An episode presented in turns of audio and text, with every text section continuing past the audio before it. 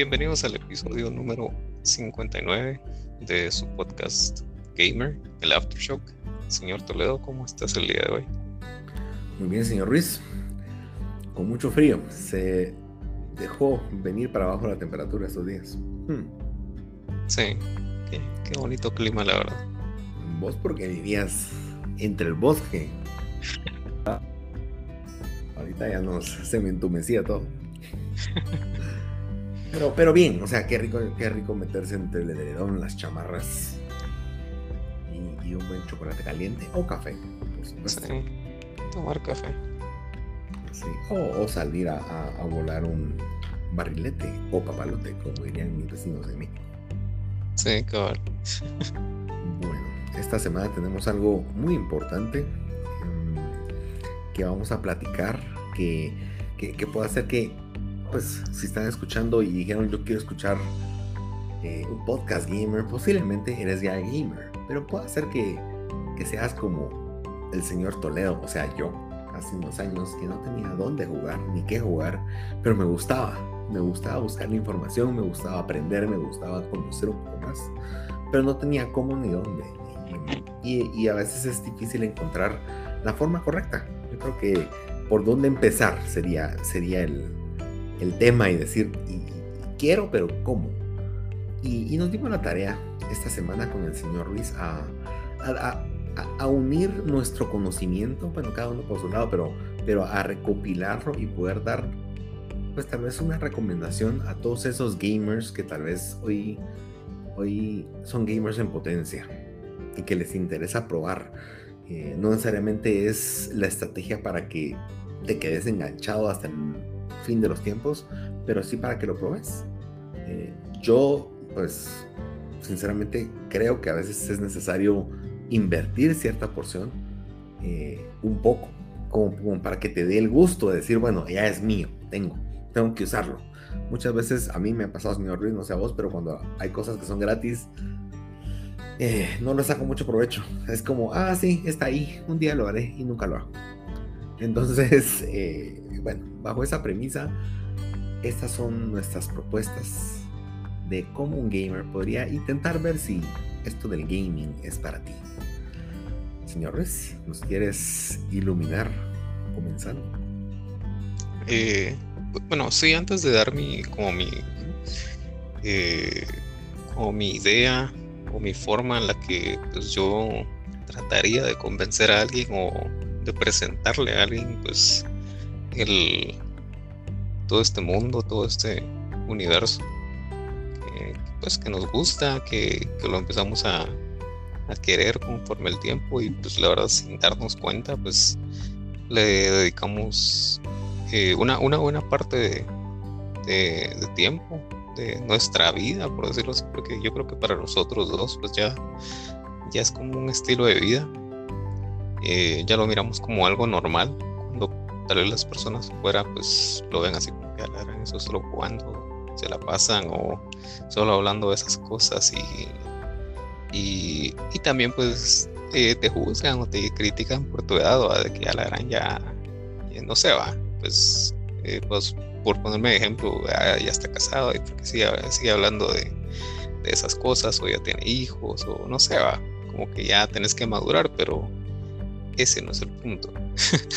a dónde quería llegar era que creo que la, mejor manera de, y lo vamos a desmenuzar un poquito en, este episodio, es ver qué tanto tiempo, eh, cuáles pues pueden ser tus gustos o, o, en base a nuestros gustos también pues eh, puedo recomendar algunas cosas, pero yo lo veo tal vez como como cuando quieres empezar a hacer cualquier actividad.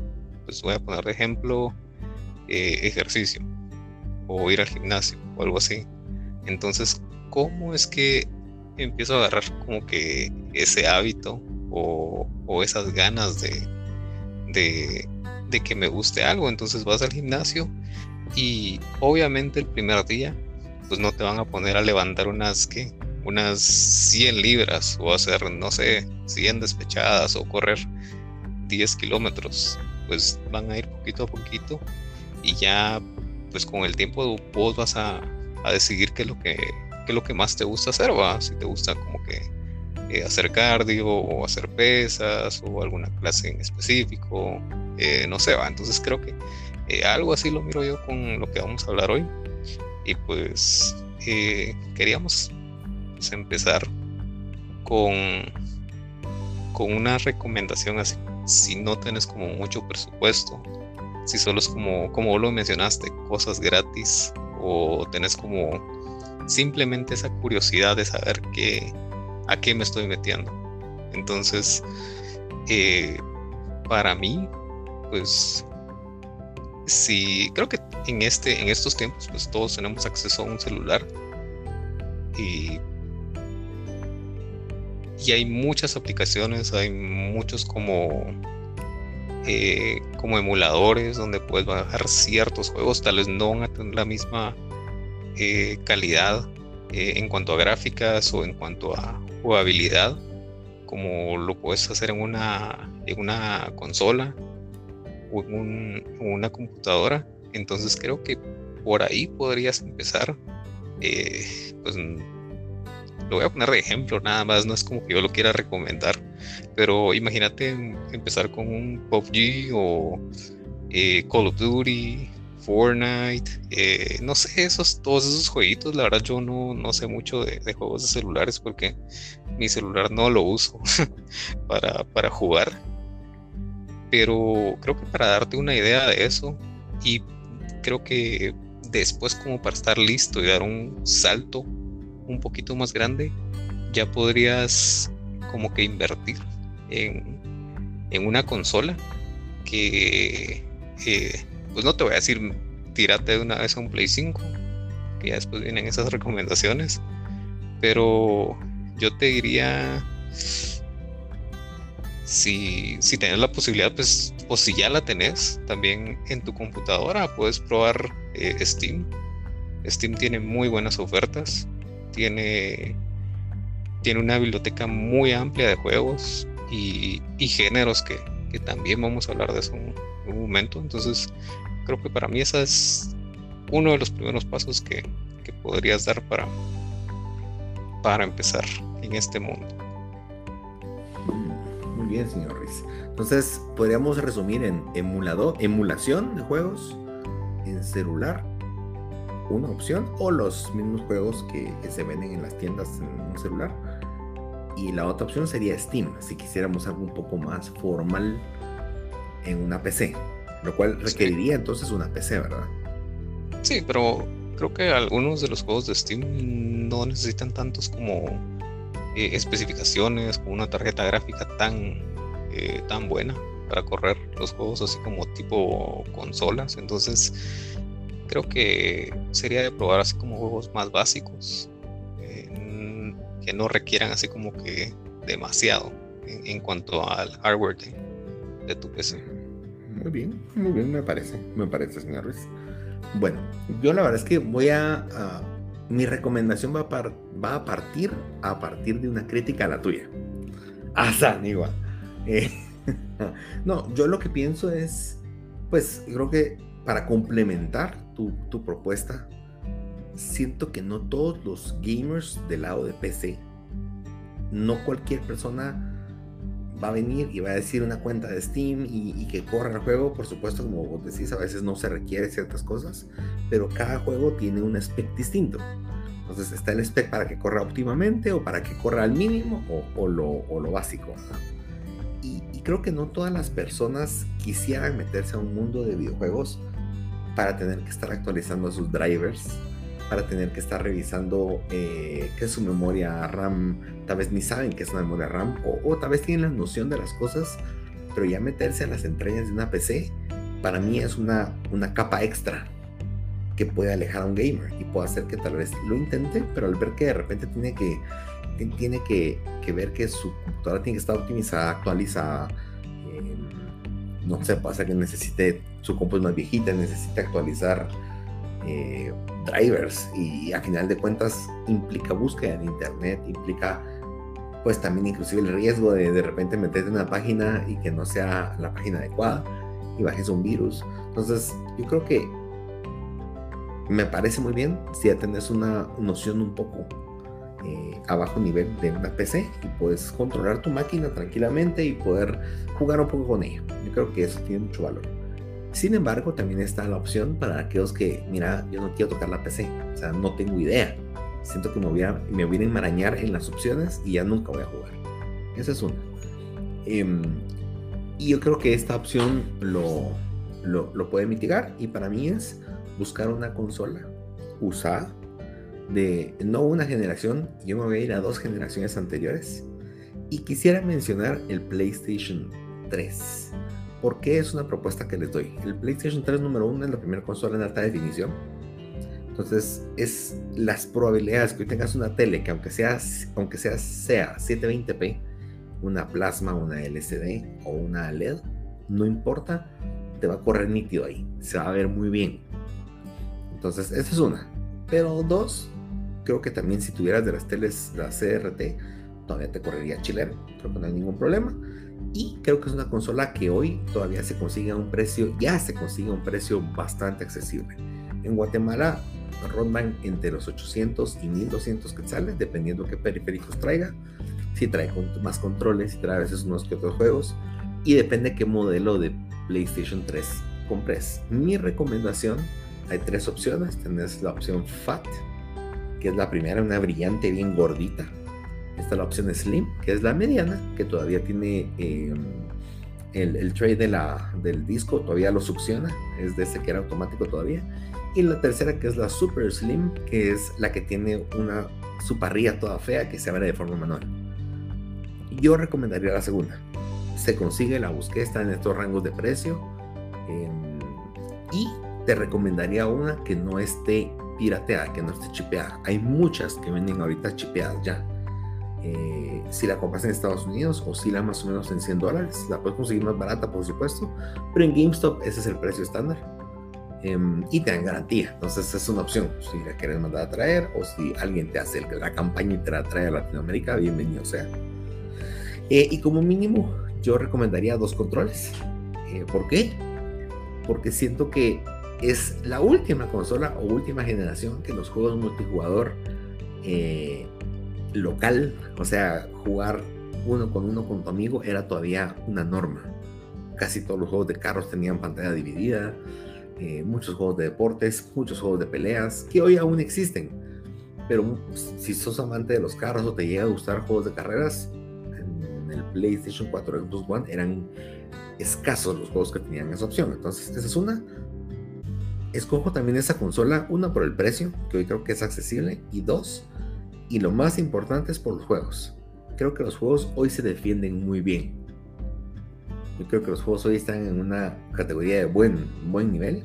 Es equivalente a que hoy tengas una, una, una computadora con un procesador AMD Ryzen 5, por ejemplo, y, y, con una, inclusive con los nuevos procesadores de, de, de AMD, solo con que tengas tu, eh, la, pues, la, tarjeta gráfica nativa, la que ya trae dentro del procesador eh, del CPU, corre, logra correr juegos similares al PlayStation 3, ya es una alta definición, pero es una forma sencilla, ¿verdad? Entonces, uno, los juegos creo que todavía se defienden muy bien.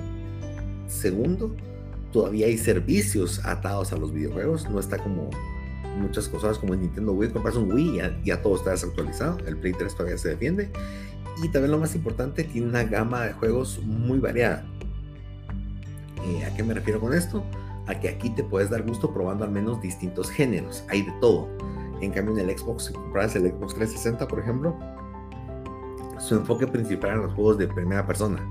Si no te gustan los juegos de primera persona, ah, ahí se te iba la mitad del catálogo. O sea, eran, eh, no, tal vez exageré, pero pero yo creo que PlayStation 3 tiene un catálogo más amplio y tiene muchos RPGs, JRPGs, y tiene muchos juegos em, alocados o, independientes que probaron cosas nuevas. Xbox también tiene unos cuantos.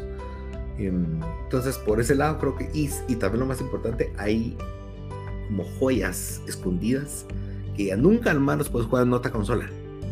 Entonces puedo hacer un juego que se llama Folklore, que es un juego, un RPG también, de, que se lanzó en el 2010-2008, de los primeros, ese todavía no tenía trofeos, pero es un juego que no se consigue en ningún otro lugar, no existe. Entonces solo usado lo puedes comprar. Y ese es el siguiente punto, el precio de los videojuegos. Eh, hoy se consiguen a precios muy decentes juegos de PlayStation 3. Desde 50 quetzales, que sería el equivalente a 6 dólares. En Estados Unidos creo que hasta un dólar puedes conseguir fácilmente juegos de PlayStation 3. Y inclusive los más caros, a veces cuando son exquisiteces, llegan a 200, que serían como 25 dólares. Pero de lo contrario, son juegos baratos. Entonces, em, pues lo recomiendo. También está la opción de PlayStation Plus. Sin embargo, tomar en cuenta que ya no te van a regalar juegos. Así que solo es si quisieras jugar en línea. Todavía hay servidores prendidos, así que esa es la opción. Y... Mm, ¿Qué más? ¿Qué más importante? Incentivos. Trofeos. Todavía están disponibles. Puedes ganar trofeos. Y por qué te decía el tema que, fuera, que no fuera chipeada. Si es chipeada, pues vas a poder probar los juegos. Pero no te puedes meter al ecosistema. Si tú decidís conectarte para, para ver el tema de tus trofeos, te van a banear tu cuenta, te van a bloquear tu consola y te quedaste sin consola. Entonces está cerrado lo que puedas correr y no puedes jugar multijugador en nada. En cambio, si lo decides hacer original, el costo de los juegos creo que no, no es algo no es algo loco. Entonces, y te da la pauta para migrar posteriormente a otro ecosistema, ya sea Play 4 o Play 5. Em, ojo, aquí tengo algunos puntos que, que decidí, pues recordé que son algunos temas a tomar en cuenta. Em, hay muchos periféricos como controles que se venden piratas, no son los originales, así que mucho ojo con eso. Usualmente ya no venden en caja originales, ya todos están usados. Y los que vienen en caja, que son muy similares al original, la caja es idéntica, son piratas. Así que ojo con eso. Y dos, em, bueno, el tema de la consola hackeada para que no te saque. Y tercero, y tal vez importante es, esta consola sí permite subir el tamaño de tu disco duro. Así que si de verdad te gustó mucho y ya no tienes espacio, puedes hacer un upgrade. Señor Riz. Me parece, me gustó. E, eso fue low budget, pienso yo. Yo creo que tampoco es gratis, pero, pero no, es, no, es que te quedes en la calle. Sí, sí, sí. No, creo que para, para iniciar estaba, está bastante bien. Eh, pues yo voy a pasar a, a mi opción cara. Mm, y, pues en este caso eh, creo que sería pues lo mismo que vos dijiste, solo con el PlayStation 4. Yo buscaría un PlayStation 4 ya usado. Pues he visto he visto en algunas páginas, la verdad no sé qué tan confiable sea, o en el Facebook, eh, en el Marketplace, uh, tal vez unos 2000 quetzales un PlayStation 4, la verdad no sé. Eh, pero creo que sí podrías encontrar uno en ese precio de alguien que tal vez pues casi ni lo usó o no le está dando pues el uso que, debería o a veces la gente pues por necesidad vende sus cosas y pues puedes aprovechar también entonces em, y tener la opción de, de, la PlayStation Store que a veces salen pues buenas ofertas eh, yo me iría más por eso porque los juegos pues físicos Ah, creo que no bajan de, de 150 quetzales. Pues esos son los más baratos que he visto y así títulos no muy, no muy buscados. Em, los mejorcitos pues están entre unos eh, pues 200 quetzales tal vez. Entonces yo diría con una, con una PlayStation 4 eh, pues tendrías una muy buena experiencia tendrías eh, buenas gráficas y, creo que para, para el año en el que estamos, pues, y lo que hemos hablado en los capítulos anteriores, la PlayStation 4 pues todavía pues tiene vida, eh, tiene buenos juegos y, esa sería mi opción así, pues si te quieres ir a, lo caro. Muy bien, muy bien, señor Ruiz. Me parece. Yo, creo que sí, sí es una buena opción. Es como el upgrade a la opción que yo di. pues porque sí, en efecto, sube más o menos al doble los juegos. Esperamos hacer esa relación. Eh, lo que sí es que los controles todavía se consiguen, se consiguen buenos controles. No he visto, hay piratas, pero no están tan, tan, no han proliferado tanto, podría ser la palabra. Em, ¿qué más podría decir de esta generación? Em, bueno, un factor muy importante, señores, creo yo, que si te llegas a enganchar con esta generación que mencionó el señor con el PlayStation 4, o inclusive si quisieras el Xbox One, creo que es válido, solo que, solo que en Latinoamérica eh, Xbox siento que vas a encontrar muchas menos opciones para reventa y muchas menos opciones de juegos usados, pero sigue siendo válido. Lo, creo que lo más maravilloso de la generación actual es que todo lo que tengas va a poder mirar a la siguiente generación. Entonces, cada inversión que hagas un videojuego que compres digital o inclusive en disco es, es 99.9% seguro que va a seguir corriendo y lo vas a poder seguir usando en la siguiente consola.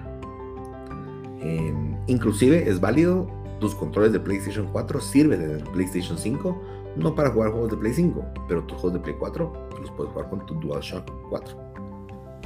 Entonces, creo que ese es un factor muy importante, el no tener que, cuando haces upgrade, tener que cambiar otra vez todos tus controles y hacer, empezar de cero. Creo que en esta generación nos han ahorrado eso. para mi siguiente, y tal vez, no sé, creo que mi última de mis propuestas, señor Riz, em, yo me fui pues quería ver una de presupuesto alto, pero me di cuenta que quería armar una computadora de 2.500 dólares o bien un PlayStation 5 que ni se puede conseguir. Entonces dije yo no, no, vamos a tomarlo más tranquilo. Entonces para mí es como una propuesta de, rango medio, que, creo que se alinea un poco a la tuya. Eh, por mi parte, yo recomendaría si de verdad nunca has jugado y no te quieres meter a temas de estar buscando qué juegos y no te quieres estar metiendo a, averiguar más, sino que eres solo una opción simple, conectar, prender, jugar. Mi recomendación es un Xbox Series S. Aquí en Guatemala oscila entre 2.800 cuando lo están vendiendo en ganga a 4.000 quetzales, que es el, y en Estados Unidos lo puedes conseguir a 300 dólares, creo que es un precio bastante accesible. Eh, esto te incluye una consola de nueva generación, la más barata, pero creo que es suficientemente buena. Con los beneficios del, disco duro estado sólido para que tus, tus tiempos de carga sean mínimos. Y los juegos se ven muy bien, se ven muy bien. O sea, excelente consola. Mm, me interesa mucho esta consola, sin embargo tiene sus cosas negativas. Yo creo que es una consola y creo que la ato más que por consola por sí sola, la ato con el Game Pass. Entonces, una de las cosas negativas es que tenés que tener acceso a Internet. Eso es básico. Entonces, ahora eso, eso es más común. Yo entiendo que es más normal, pero tome en cuenta que vas a tener que descargar videojuegos. No tiene lector, así que olvídate de estar comprando juegos físicos. Pero tiene algo muy importante y es el Xbox Game Pass. ¿Qué es el Game Pass? Imagínate Netflix, solo que en videojuegos. Em, el factor interesante de Netflix, no, Netflix no es tampoco muy económico, la versión más económica es de 120 dólares, que viene siendo como mil quetzales aproximadamente. 120 dólares sin online, eso solamente para jugar juegos locales. O si te animas al, al Game Pass Ultimate, que es el que cuesta 180 dólares anuales, ese te incluye tu Xbox Games with Gold o, o ¿cómo se llama? Live Gold, que es el, tu permiso para jugar en línea. Ahí vienen algunos juegos regalados, pero esos sabes que son tan irrelevantes que ya ni los promocionamos. Pero el hecho del Game Pass lo que asegura es que tengas una biblioteca relativamente decente de videojuegos. Eh, hay juegos un poco más viejitos, pero todos los juegos que sean de Microsoft van a estar disponibles desde el primer día. Em, este año se lanzó Psychonauts 2, que es un juego que la verdad muy bien, muy bien rankeado es un juego de plataforma con muy buena historia eh, y con muchos puzzles. Si te gusta un poco explorar eso, eso eh, no es tipo caricatura, no es como juegos tipo Mario y eso es un poco más intermedio porque tampoco es real. Pero no es un juego caricatura, solo tomar en cuenta. Eh, y se acaba de lanzar los que muchos dicen es el mejor juego del año, que es Forza Horizon 5, que tiene actualmente 91 en Metacritic. Y la verdad es que es muy bien visto, es un juego muy bien, muy bien, muy bien, pues si te gustan los carros o si te gusta Assassin's Creed con llantas, esa es una opción. pues es eso, al final es eso, un mundo abierto y hacer locuras en el carro. No, si te gustan los carros y lo que te gusta es algo más formal, no, no es eso, pero es divertido. Así que creo que creo que es una buena opción. Em, también te viene Halo Infinite a finales de este año. Si quieres probar online en primera persona, está la opción. Y tenés toda la serie Halo, todo lo que es Gears of War. Si te gustan los en esta Flight Simulator, hay un montón. Entonces, creo que es la opción por si quieres el menos problema, tenés plata, pero no quieres meterte a temas de entender mucho. Y creo que es la forma de conectar juego, conectar y juego. Y a partir de eso puedes decidir si te gustó mucho, si quieres un Xbox ya más potente, lo puedes hacer. O decidís mirar a PlayStation o a una PC, creo que va a ser más sencillo. PC también tiene la opción de Game Pass, tómalo en cuenta. Em, esa es una, creo que es muy importante. Eh, el juego local, toma en cuenta que es casi escaso, así que con un control es suficiente. Pero aquí vienen algunos de los temas negativos a tomar en cuenta. Número uno, el control. El control positivo es de los controles más ergonómicos y más cómodos que existen en la industria. Eh, inclusive el, el, control de PlayStation 5, el DualSense, le copió muchas cosas a ese control. No llegó a ser una copia directa, pero en efecto tomó muchas ideas y creo que ayudó a que mejorara bastante. Entonces es un buen control, pero tiene un pequeño detalle que para muchos es positivo, pero para mí lo considero negativo. El control usa baterías. Doble A. Entonces necesitas o estar comprando tu paquete de baterías y estar cambiando el control cuando se te acabe. Eh, el positivo es que las baterías te duran bastante más que una carga de un control de DualSense. El DualSense te dura más o menos 8 horas, una carga completa. Con el con este te duraría hasta 16, 18 horas, que es casi el doble. Sin embargo, el costo, el costo de tener que estar comprando baterías. Ahora, siempre tenés la opción de que sean baterías recargables, pero entonces tocaría cuando se acabe la batería, quitar las baterías, destapar el control, ponerle en el cargador de tus baterías y ponerlo a cargar en la pared y después estar haciendo. Entonces, eh, en cuenta. También venden cargadores inmediatos, quiere decir que es una batería que le pones, es como un kit de carga que le pones dentro del control, como una batería, pero tiene batería doble adentro y esas cargas, esas se cargan inmediatamente cuando las conectas a la consola, que es tomar en cuenta un gasto extra. Pero eso es así, así son las cosas que más puedo hacer. El espacio en disco es un poco limitado para el tiempo, solamente 500 gigas y cuando le quitas sistema operativo y todo te quedan más o menos 360 gigas disponibles, que es poco la verdad. Pero si no es que vas a jugar todos los juegos o vas borrando y jugando, no hay problema. Em, toma en cuenta que no en esta consola vas a jugar usualmente las versiones más más garritas a las consolas más simples de los, de los juegos que van a estar corriendo en PlayStation 5 y Xbox Series X. Si eso no te importa, no hay ningún problema. Em, y que Game Pass no es barato incentivos que tiene la consola, a diferencia de PlayStation, ellos tienen achievements, que es muy similar, solamente que es a través de puntos, eh, no trofeos como tal, sino puntos, y no hay platinos. Quiere decir que simplemente la cantidad de puntos que ganas para alcanzar, eh, llenar el porcentaje del juego. Entonces, a mucha gente no mucho le gusta eso. Sin embargo, pues si no tenés mucha noción de que es un trofeo, creo que no afecta, ¿verdad? Em, esa, esa es mi propuesta para una, si tenés un poco más de plata para invertir y ser un bien. Señor Ruiz, ¿algo que desees agregar? A las recomendaciones sobre consolas, pues no, solo me llamó la atención que nadie, pues ninguno, ninguno eh, propuso algo de Nintendo, porque sabemos que es caro, no hay ni no hay nada que pueda recomendar que digas, ay, sí, esto es barato, no es barato. Entonces, si quieren jugar cosas de Nintendo, yo les diría, pues, acudan a los emuladores, que ahí va a estar, ahí va a estar de gratis. Sí, sí, pero fíjate que tienes un buen punto. Y como tenemos un poco tiempo, mira, yo creo, esto sí, no lo estudié, solo es por puro conocimiento lo que me viene. Yo considero que si sos o te interesa meterte en el universo Nintendo, tienes dos opciones uno, ninguna es barata. Así que puedes comprar una consola súper portátil que es la Lite. Yo creo que esa consola es cómoda, es súper una necesidad, pero te quita muchas cosas que tienen las otras consolas de sobremesa, la, eh, normal o la OLED que acaba de lanzarse. Así que yo no recomendaría la Lite. Usualmente la conozco las personas que han comprado la Lite es porque ya tenían la otra y tienen dos consolas. y quería una consola más portátil. Pero a menos que lo que esté buscando una consola portátil, pues ahí está.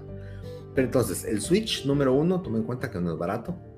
El Switch te cuesta lo que te cuesta el Xbox Series S en el caso intermedio. Entonces, ese es uno. Pero el problema del Nintendo Switch son los periféricos, los controles son excesivamente caros. Aproximadamente 85, 90 dólares se cuesta un par de controles. Em, y aquí en Guatemala o en Latinoamérica sube estrepitosamente ese precio.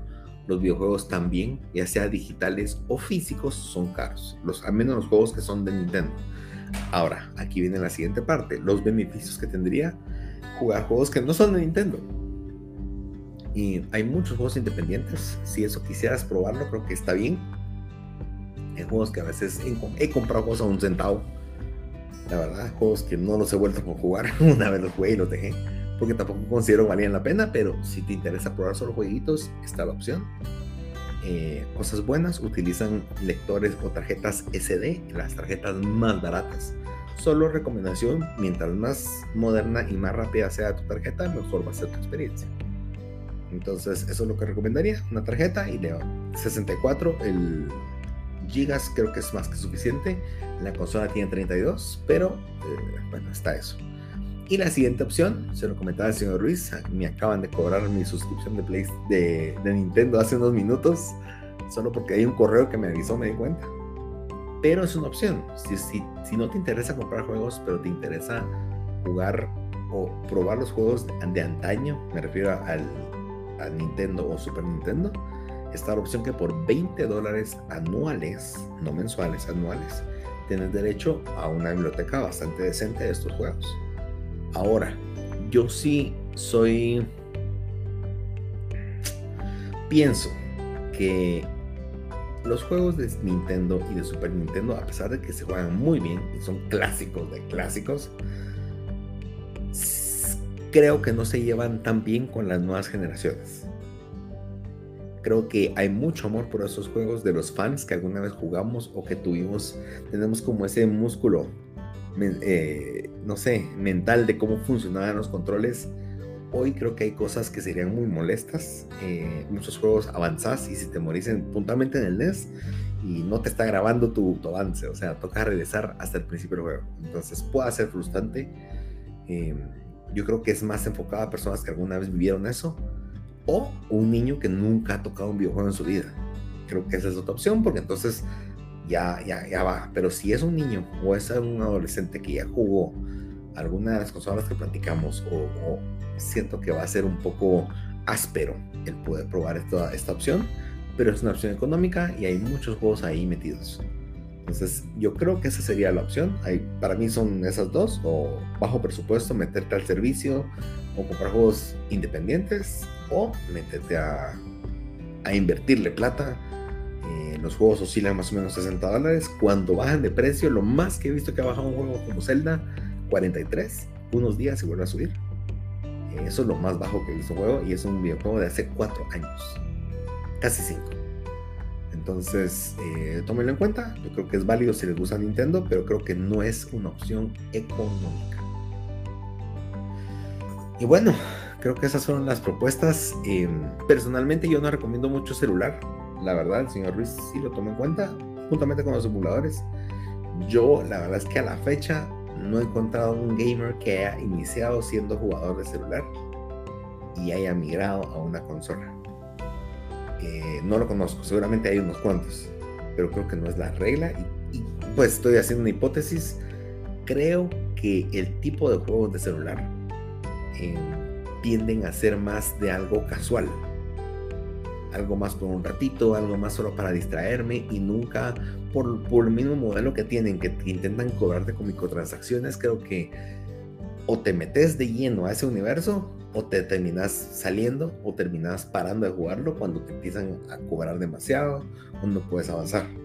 Entonces creo que es un modelo que puede ser inclusive, por así decirlo, depredador y termina o, o no termina provocando que la industria que la industria se expanda eh, es, mi, es, mi, es mi opinión. No sé, señor si quisieras comentar algo al respecto.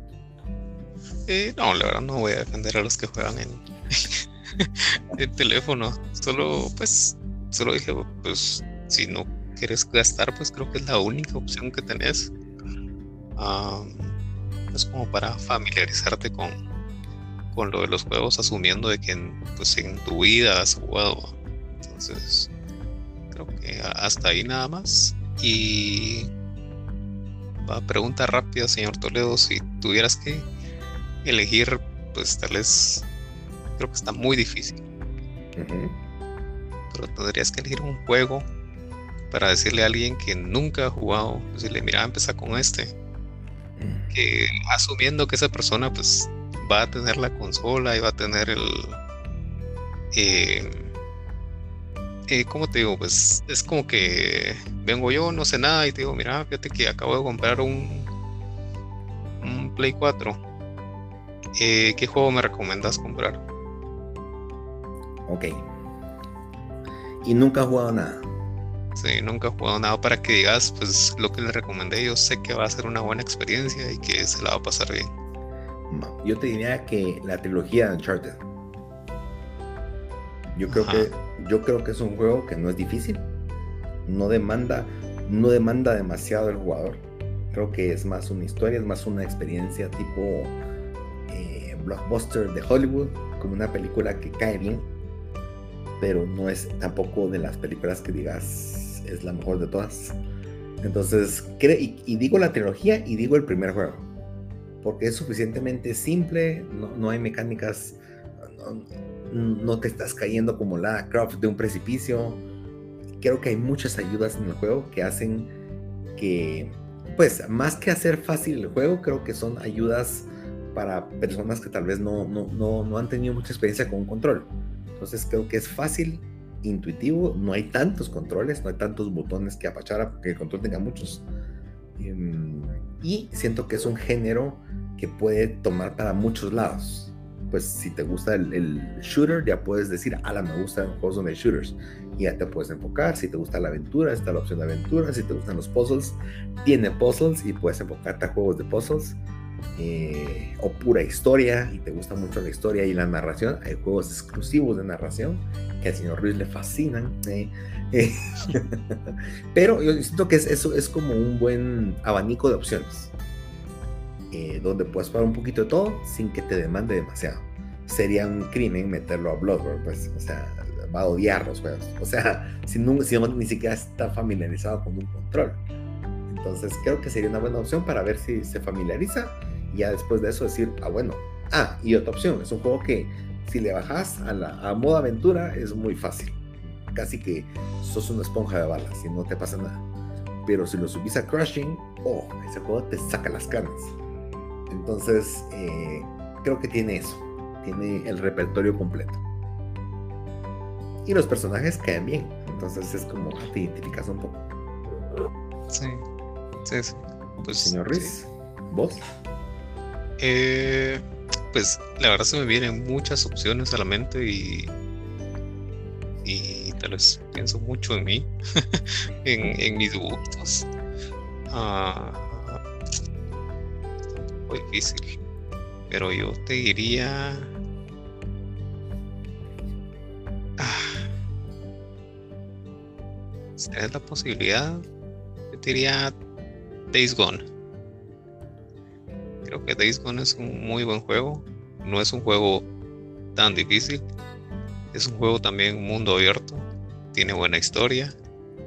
Eh, no tiene demasiadas cinemáticas. Em, tiene, tiene variedad en cuanto a en cuanto a cosas que hacer en el, en el universo. Pues por decirlo así, las, las historias secundarias que también ya vamos a dedicar un capítulo solo hablando de eso. Pero creo que yo me disfruté ese juego. Eh, no sé cuántas horas pasé y de esas horas pues tal vez solo para sacar algún trofeo y, llegar al platino fue como pues no aburrido sino que un poco tedioso estar repitiendo ciertas actividades. Pero creo que para empezar eh, tal vez como lo dijiste, es, como ahí podrías definir el género que te gusta, si te gustan más los que son como de historia o o malos shooters, porque también pues con las hordas, eh, o también había sigilo, entonces creo que es un, buen punto para, para poder empezar. Muy bien, muy bien. Yo quiero citar a un amigo que hace poco me mandó su platino de Horizon Zero Dawn. Él es el esposo de Leslie, que nos acompañó hace unos capítulos en el podcast. Eh, y la verdad es que creo que es un buen factor cabal, mezclándolo un poco con, con Days Gone. Es un videojuego de mundo abierto, pero él nunca había jugado, o sea, hace años no jugaba. Y de repente le llamó la atención y me dice, mira, hasta lo pasé dos veces con el New Game Plus, pues. Eh, ajá, entonces, y, y, está, está emocionado a tal manera con el juego que, uno, ya no sé si ya preordenó el 2, pero quería ver qué versión comprar, porque al final la versión esta que él compró fue gratis, fue la que regalaron hace unos meses. Pero él quería comprar como en agradecimiento la, mejor versión del siguiente juego, como agradecer por este juego que se disfrutó tanto. Ahora, yo si me hubieran preguntado, yo no se hubiera recomendado porque siento que es, tiene muchas mecánicas y tiene muchas opciones y después el combate se vuelve un poco muy, muy, muy, muy como saturado, se podría decir, con demasiadas opciones, pero ahí sí que nunca sabemos, o sea, creo que también depende mucho del tipo de persona y, y, depende mucho de, de, ciertos gustos y hasta que no probas, porque él no sabía que le gustaba eso, hasta que no lo probó fue como, ala, sí me gusta esto.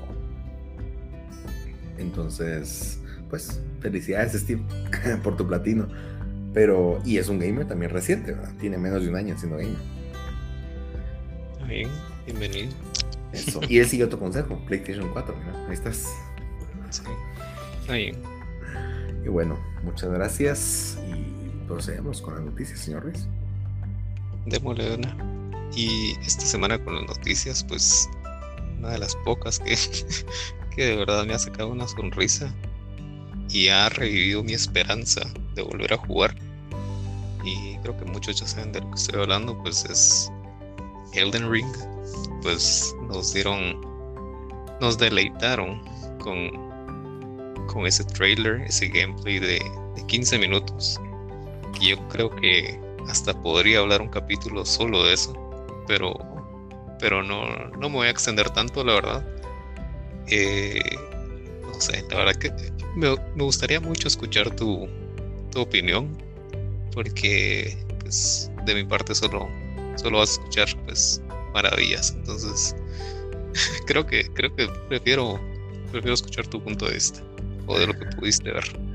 Bueno, bueno. En sincero no, no lo pude terminar de ver. Me quedé cuando entran a, mostrar el castillo.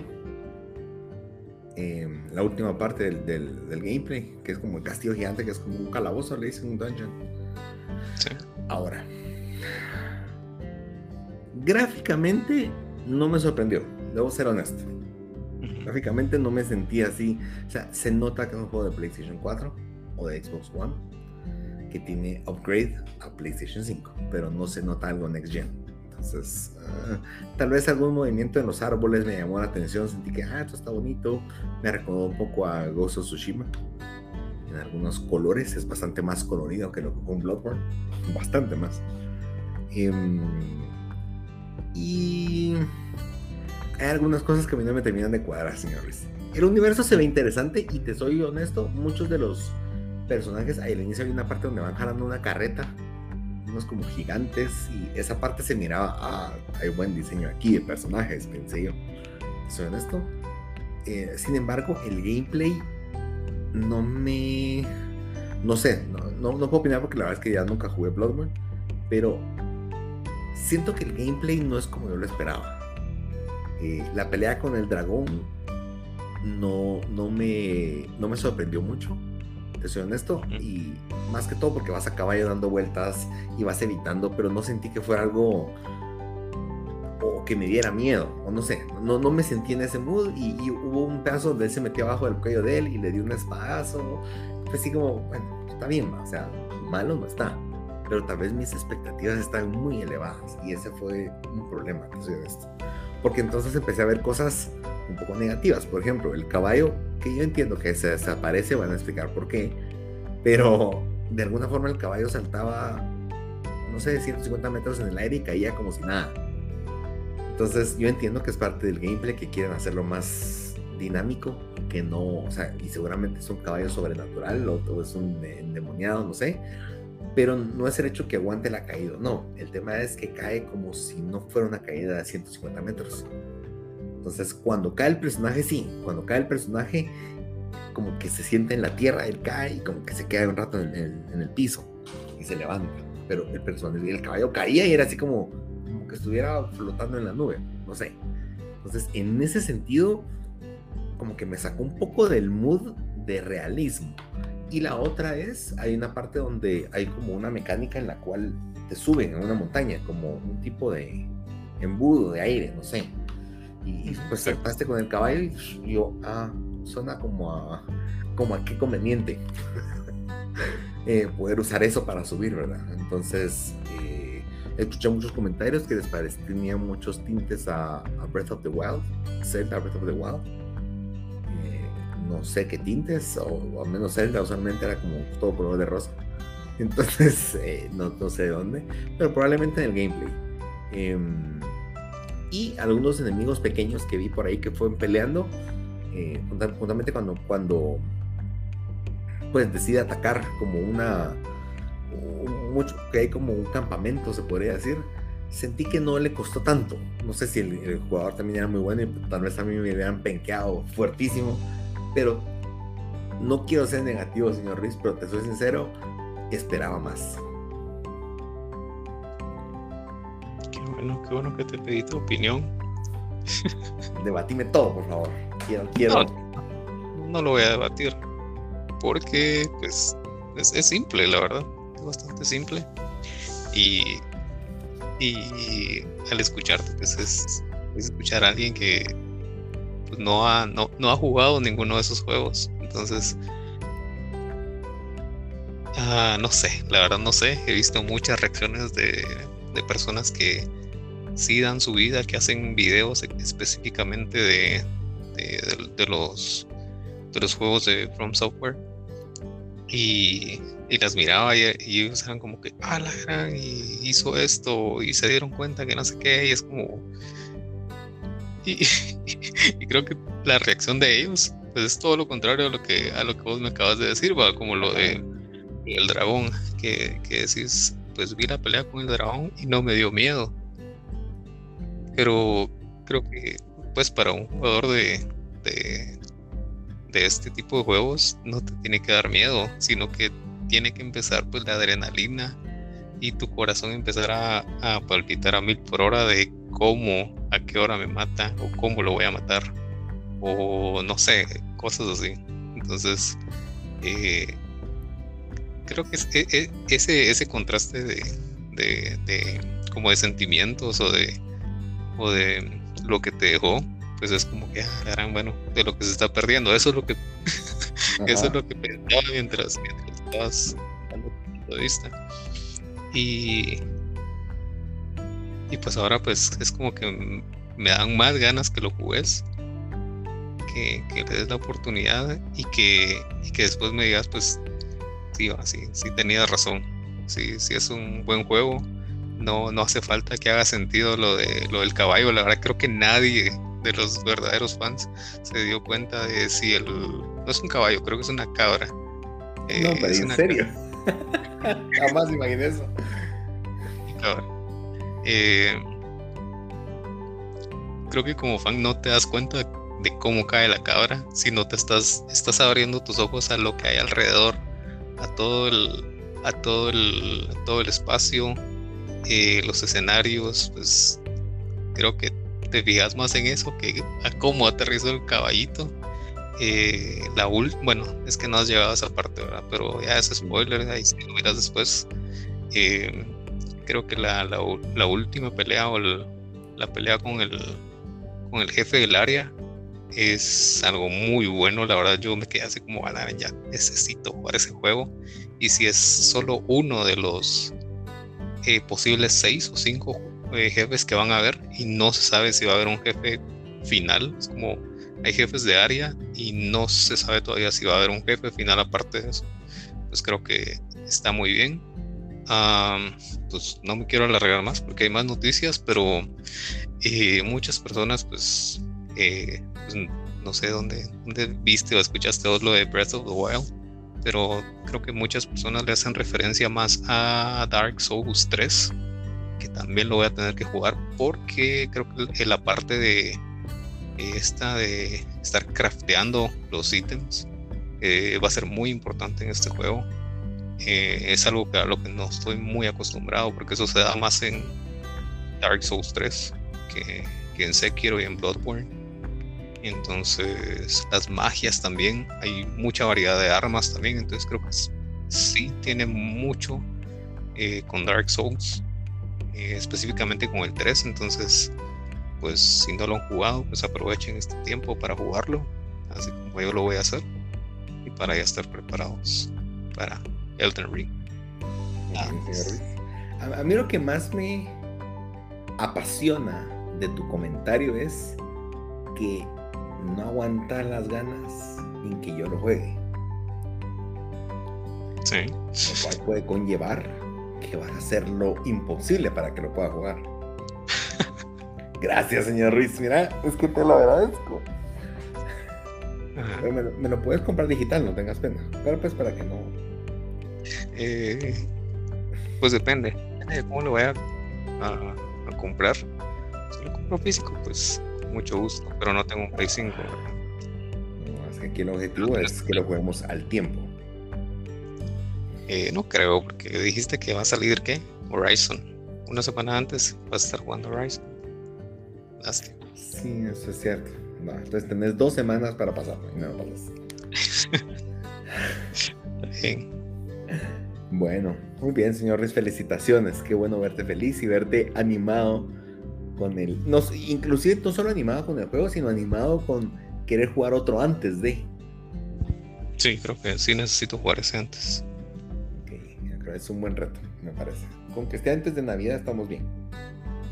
Eh, no sé, pero paso a paso. Muy bien, paso a paso, señor Luis. Bueno, entonces continuamos con las noticias. Esta semana la verdad es que hay muy poco, así que tranquilos. O lo que hay no es tan relevante. Em, así que fuimos con unas noticias un poco más eh, peculiares de lo usual. Eh, como segunda noticia, la semana pasada platicamos, o la antepasada, no me recuerdo, platicamos em, del State of Play y entre el State of Play fue la semana pasada. Platicamos de la expansión de Bugsnax. Bugsnax, aquel juego que es como Pokémon Snap o algo por el estilo, pero de PlayStation. Y que tuvo buenas críticas, pero que sigue siendo un juego raro. Eh, eh, pues al final son como personajes que si te comes la fruta, tus, tus miembros se convierten en fruta. Entonces si te comes un, una cereza, tu mano es una cereza ahora. Entonces es raro. Pero eh, ocurrió algo curioso. Pues lo presentaron en State of Play, eh, la expansión que se llama The Isle of Big Snacks. Y a partir de esa fecha se lo dieron a varios de los developers o developers, oigan, eh, todo lo que son reviewers y demás para que lo empezaran a jugar. Y surgió algo a luz que ha pasado en docenas de juegos. Y es que esta expansión no trae trofeos es bien normal, simplemente esa expansión, es un juego. No ganas nada más, ningún trofeo, no hay incentivo por pasarlo. Esto no demerita nada al juego, aparentemente está muy bien esta expansión. Los comentarios que he escuchado son muy buenos, pero hay cierta persona, eh, dueño de un canal o, cofundador de Kinda Funny Games, Greg Miller, que yo también lo he seguido hace ya varios años. Em, le perdido un poco la pista últimamente, te soy honesto, como que eh, su canal, no su canal, porque es Kind of Funny es un, ya una empresa bastante grande. Ah, siento que se han ido separando un poco lo que a mí me gustaba del análisis, entonces la verdad es que los dejé de escuchar, para ser honesto. Pero él es fanático de los trofeos, él sí se muere por los trofeos, no te imaginas. Y resulta que lo jugó y en efecto no habían trofeos. Entonces se molestó tanto, no porque hubieran o no trofeos, se molestó porque es un juego que necesita tener trofeos, según sus palabras. Entonces acudió a Twitter y en Twitter creó una, un thread, le llaman, en el cual empezó a hablar del, al respecto de lo que estaba perdiendo y tagueó al desarrollador y, y, y, explicó, se están perdiendo una gran oportunidad de tal vez gente que no les interesa mucho el juego, pero si ponen trofeos puede agregar un valor importante. Al final hizo de eso una pequeña bola de nieve y en resumidas cuentas el desarrollador se comunicó con él.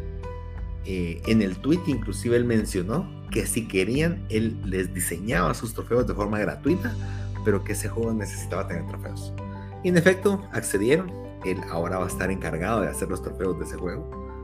Eh, y ellos decidieron que pues Express van a hacer el cambio y van a actualizar el juego para que cuando salga, en efecto incluya los trofeos. Aquí también lo importante, yo veo algunos temas. Número uno, el tema de la importancia o poca importancia que le ponen los desarrolladores a algo tan importante como los trofeos y que no necesiten hacer gran cosa.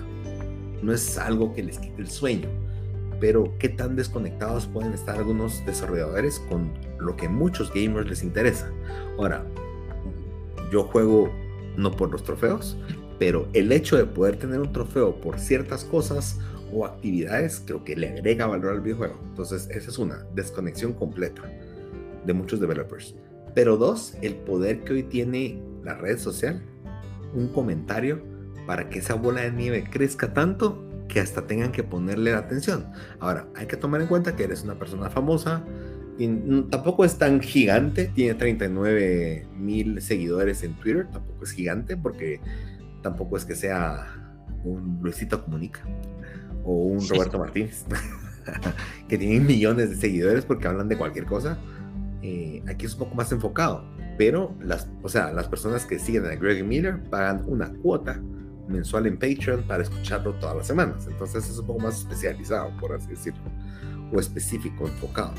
Entonces, eh, qué importante, la verdad es que me sorprendió el decir, puches, cuántos juegos que tuvieran trofeos viejitos que nadie actualizó y que pues sería un buen incentivo para volverlos a jugar, pienso yo. Otra vez, los trofeos no son lo más importante, pero creo que es un valor que están dejando a un lado muchos desarrolladores. Inclusive, hay un caso que no es que esté orgulloso, pero hay un caso eh, curioso. Fortnite cuando salió no tenía platino, tenía unos cuantos trofeos. Y no hay otro caso que yo conozca que hayan cambiado los trofeos de un juego y lo hayan convertido en platino. Pero eso hicieron en efecto pidieron, no sé, permiso a Sony para quitar los trofeos que tenían, poner otros y que tuviera platino. Entonces, si les gusta Fortnite, tiene platino ahora, gracias a eso. Me imagino que vas a ser platino de Fortnite. claro, sí. claro. Solo que me dejaran solo con ese juego en una isla desierta si por jugar nada más, tal vez. tal vez, tal vez, si no es que me quiero ir a nadar con los tiburones antes de eso. Bueno, y por último, señor Ruiz, yo le mandé un trailer que me gustó mucho de una película. Esta semana lo estrenaron. El trailer, la película va a estar disponible a partir del 24 de noviembre de este año en HBO. Em, la había escuchado, te soy señor Ruiz. La película se llama 8-Bit Christmas y la verdad es que se me hizo. Ay, es una tontera de cero, ¿verdad? Pero me di la oportunidad, me encontré el trailer y dije lo voy a ver y sinceramente me llamó mucho la atención. Eh, como referencia sale Neil Patrick Harris o la persona que hacía de Doogie Howser o que hacía de Barney Stinson de How I Met Your Mother. Em, él es como el niño contando su historia y es prácticamente recordar como un cuento de Navidad cómo vivieron los niños en 1987 la llegada del Nintendo. Eh, la locura que era poder tener una consola, el, que pedían a sus papás y obviamente era algo tan caro que no era una opción. Entonces buscaban los medios para poder conseguirlo, cuáles habían, habían concursos, me regalaban unas. Entonces es como un cuento de Navidad, una película navideña eh, que gira alrededor de los niños queriendo tener un Nintendo. Y la verdad es que yo, pues por mi edad, yo nunca viví eso, pero sí viví situaciones similares con consolas posteriores como el Super Nintendo con, esa, esa, sensación, por supuesto, eh, niños gringos, ¿verdad? Recibiendo de, video, de, de regalo de Navidad una consola de 300 dólares. Qué felicidad. Pero, pero muchos de ellos trabajando o viendo qué hacían para conseguirlo, la verdad es que me llamó mucho la atención la película, se ve chistosona, no digo que sea épica, no creo que vaya a ser eso, pero me gustó que tocaran algo que tal vez a nosotros nos importa o es como un feeling especial el lanzamiento de una consola o eso y que hayan hecho una película al respecto. Bueno, espérenla. ¿Te llama la atención, señor Ruiz? Próximamente en cines. Eh, pues sí, creo que así. La verdad, te soy sincero, no vi el trailer que mandaste. Lo siento. Pero eh, ya que me la contaste, pues sí es como. Eh, como ese. ese. Ese momento. O ese momento de tu niñez en el que de verdad querías una consola o los chileros que él va a contar cómo hicieron para conseguir su consola. Entonces, eh, verlo desde, el punto de vista de niño, pues creo que es lo más importante. Y pues a ver qué tal. Creo que, creo que va a estar bien. Yo diría que sí la voy a ver. Bueno, me parece, ah, Bueno, voy a, voy a agregar algo. Eh, pues para los que no vimos eh, la película está de Ryan Reynolds ¿cómo se llamábamos? La de Free Guy. Free Guy, ajá. Ah, ya está en Star Plus, para los que tengan Star Plus. Eh, y que la agregaron hace unos días, entonces pues si tienen la oportunidad de verla, pues véanla. Ahí está. ¿Ya la viste, señor Ruiz? Eh, no, ahí la tengo en cola. ya la vi. ¿Ah, sí? sí, ya la vi. Ya que cierta persona me canceló ayer. Ah, no, fui yo. decidí verla y tiene buenas cosas, eso diré, tiene buenas cosas. Tiene otros estereotipos ya quemados, pero veanla. Yo creo que es de aquellas películas que sí, el review no me gusta, en las películas no me gusta decirles 9, eh, 10, no, creo que las películas son otra cosa. Mi review es veanla. Es un 7. Eso, sí. Ah, sí, sí, sí. Si le quieres poner un número, te diría que sí. Hasta ahí. La veré entonces. Eso, señor Luis. Pues bueno, muchas gracias por escucharnos una semana más. Ya saben dónde encontrarnos. Eh, ah, no, no saben, perdón, arroba el Aftershock en, Facebook o escríbanos en el Aftershock eh, arroba gmail.com. Gracias por escucharnos una semana más. Hasta el próximo lunes.